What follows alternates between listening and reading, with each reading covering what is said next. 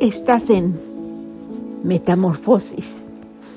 Yo soy Silviara y te doy la bienvenida a este canal. ¿Cómo te sientes el día de hoy? Quizás piensas que ya no puedes más, pero hoy yo quiero decirte que tú tienes dentro de ti todo lo que necesitas para empezar tu cambio. Puedes empezar de nuevo. No importa qué tan bajo hayas caído. Levántate y vuelve a empezar. El día de hoy presentaremos el primer episodio de Tragedias que cambian vidas. La historia que nos han enviado es de una persona de cuando era apenas una niña de seis años y fue protagonista y testiga de eventos que eran incomprensibles y difíciles de soportar para alguien de esa edad. Estos sucesos le darían muchos motivos para vivir con odio y excusas para caer en los vicios, vivir la vida loca y abusar de sustancias ilícitas. Pero ella decidió perdonar y darse la oportunidad de vivir una vida diferente a la que conoció en su niñez. Y de esa forma se llevó en ella a cabo una metamorfosis y se transformó en una persona bella y agradable, con una familia admirable y respetable. Parte primera. Era un día normal para mí. Yo estaba en primer grado y yo amaba la escuela, a mi maestra Celestina, mis amigos y los recreos. Jugábamos a las rondas, los encantados. A mí me gustaba brincar la cuerda y me gustaba jugar al bebé leche. Pero luego sonaba la campana y teníamos que regresar al salón de clases. Esa tarde la clase estaba muy aburrida no me gustaba la aritmética, pero finalmente sonó la campana para salir de clases. Nos apresuramos mis hermanas y yo para ir a casa. Teníamos que cruzar el parque y nuestra casa estaba despuesito a mitad de la primera cuadra. Mi mamá tenía nuestra comida lista. Por lo regular sería siempre como algo así como papas doradas, o fideo, frijoles en bola y algunas veces chiles rellenos, enchiladas, carne molida o algo parecido. Pero para tomar, hay veces había limonada o naranjada o agua de la llave. Pero nunca, nunca faltaban las tortillas recién salidas del comal. Hay veces hacía mole, pero eso era en cumpleaños, en días muy, pero muy especiales, porque mi papá tenía que matar una gallina y eso quería decir que tendríamos menos huevos para comer. Pero el festejo valía la pena el mole para celebrar. Mi mamá era ama de casa. Ella, ella no iba a ninguna parte sin mi papá. No le abría la puerta a nadie porque mi papá era muy celoso. Tampoco hablaba con los vecinos para nada. Y el domingo era el único día cuando salíamos todos juntos para ir al templo porque mi papá era el pastor del pueblo. Comimos lo más rápido que pudimos y salimos a jugar con nuestros vecinos al parque. Ese lugar es donde pasábamos la mayor parte de nuestro tiempo ya que no teníamos dinero para buscar otro entretenimiento. Y es que éramos tan pero tan pobres que yo solo tenía dos pares de ropa interior y cuando me bañaba los lavaba para que estuvieran listos para el otro día que los necesitara. Pero aunque no hubiera lugares donde divertirnos ni dinero. Nosotros teníamos al río, teníamos el parque y teníamos la calle donde pasamos muchas horas juntas ahí. Recuerdo que entre todas teníamos una muñeca que nos habían regalado en una Navidad. Venía entre los bultos de ropa usada que nos traían unos americanos, la cual agradecíamos porque esa era nuestra ropa nueva para ir al templo. Entre semana usábamos uniforme. Pero esa muñeca nos trajo muchas alegrías porque éramos seis hermanas y no había dinero para juguetes.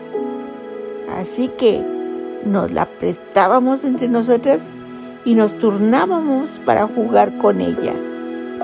El pelo ya se le había caído cuando la trajeron y la llamamos la pelona.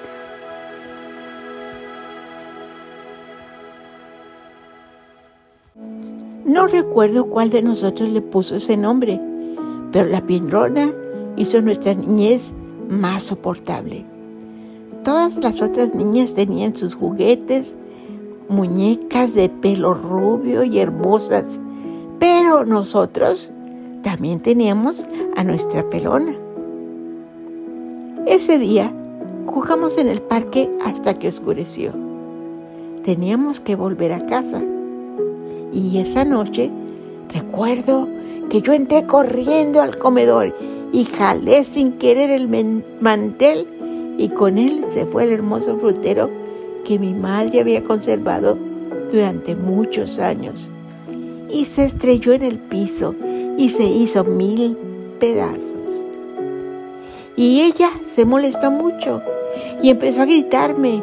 Yo solo recuerdo que me decía, maldita, deja que te alcance, maldita. No recuerdo si tomó la escoba o la chancla para castigarme por mi travesura. Pero en ese momento llegó mi hermano del colegio y cuando vio lo que estaba por pasar, me cargó y salió conmigo de la casa. Yo todavía no entendía lo que estaba pasando.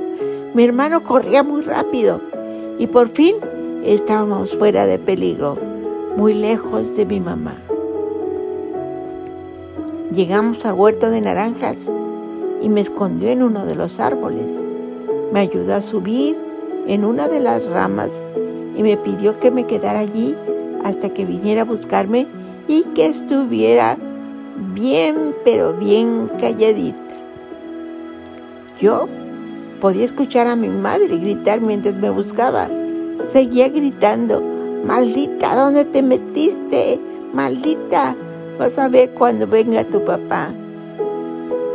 Si ella le decía a mi papá lo que pasó, las cosas iban a poner peor, porque mi papá usaba el cinto y nos lo dejaba marcado en las pompis. Las sombras de la noche formaban figuras que parecían los fantasmas de las historias que contaban los adultos cuando se sentaban en sus mecedoras a platicar fuera de la casa, durante las noches calurosas, tomando una taza de café. Siempre hablaban de las almas en pena.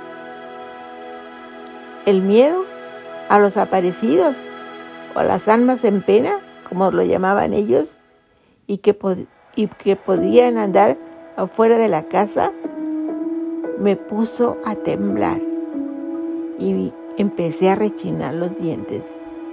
Y entonces, por el miedo y sin poder hacer nada para evitarlo, sucedió lo inesperado. Me había orinado. No podía entrar a la casa hasta que mi hermano viniera a buscarme, así que no tuve más remedio que orinarme allí.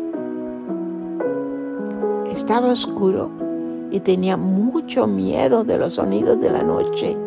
Habían grillos, perros, gatos y el viento. Pero mi mayor miedo era a los aparecidos, que a mí me parecía que andaban allí. porque se movían las ramas de los árboles y en mi mente confusa se convertían en apariciones y eso aumentaba mi miedo. Hacía frío y estaba incómoda estar en las ramas de los árboles durante horas.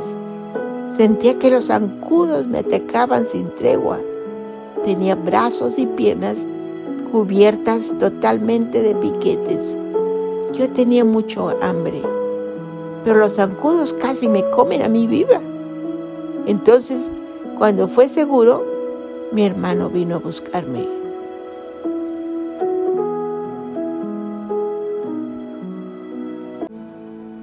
Mi padre ya estaba en casa.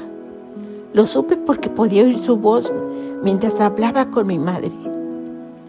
Yo me estaba quedando dormida cuando escuché que estaban discutiendo. Luego escuché el sonido de los platos estrellándose en el piso. Yo sabía lo que había pasado, porque cuando mi papá se enojaba, volteaba la mesa y no le importaba si había platos o comida. Todo se quebraba. Luego se fueron al huerto de naranjas a seguir peleando, pero nosotros podíamos escuchar los gritos. Mi hermano y mis hermanas se levantaron de la cama para salir. Yo fui la última en llegar al patio. Mi mamá lloraba y gritaba muy fuerte. Mi papá estaba muy molesto. Yo no entendí por qué estaban peleando. Pero yo vi a mi papá ponerse colorado, cerrar los puños me pareció verlo temblar del enojo. Lo vi caminar hacia el lugar donde tenía un machete con el que sacrificaba a las gallinas y lo agarró y se encaminó hacia mi mamá estaba confundida. Yo no entendí por qué gritaban mis hermanas. Parecía que estaba en una terrible pesadilla y todo se movía a cámara lenta. Cuando todos gritaron, yo no sé si no entendí lo que eso significaba o me resistí a creer lo que veía.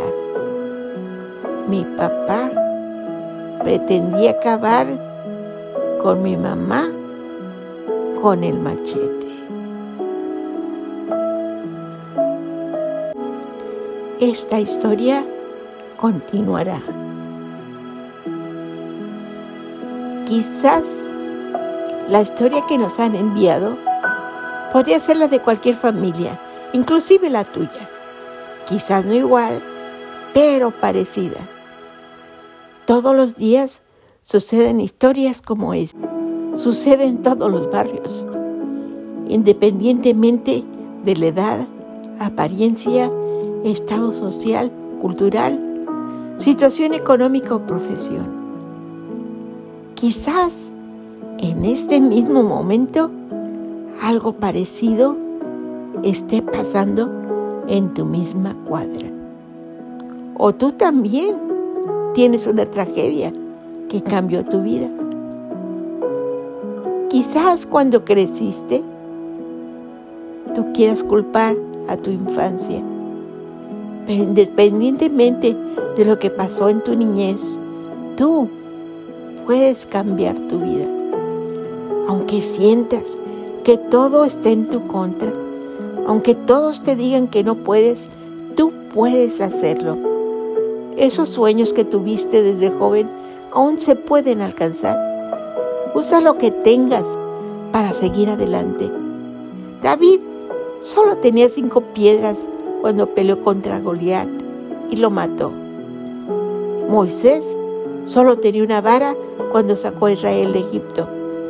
Elías solo tenía un manto para hacer milagros.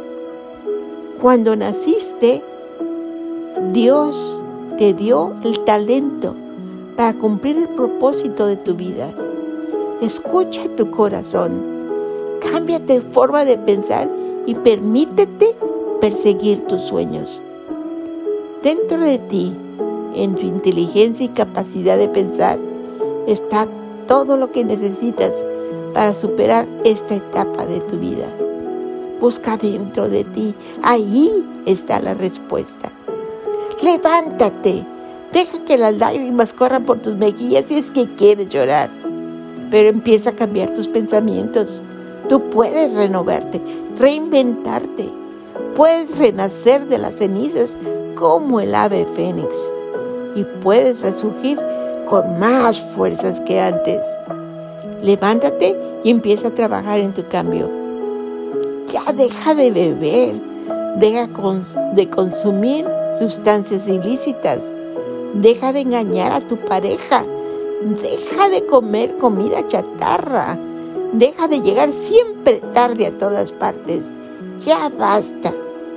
Date un baño y sal a buscar un trabajo. Cambia tu vida. Dentro de ti está el poder de cambiar.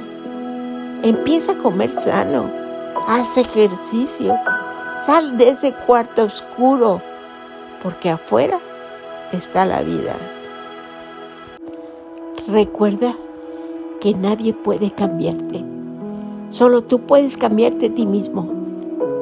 Los que te rodean solo pueden ayudarte a cambiar con su apoyo cuando empieces a pensar que puedes hacerlo, créeme, tú puedes hacerlo. Te espero la semana próxima para oír la continuación de esa historia del segmento Tragedias que cambian vidas. Yo soy tu amiga Silviara y agradezco tu visita. Te espero la próxima semana en este mismo canal. Estuviste en Metamorfosis.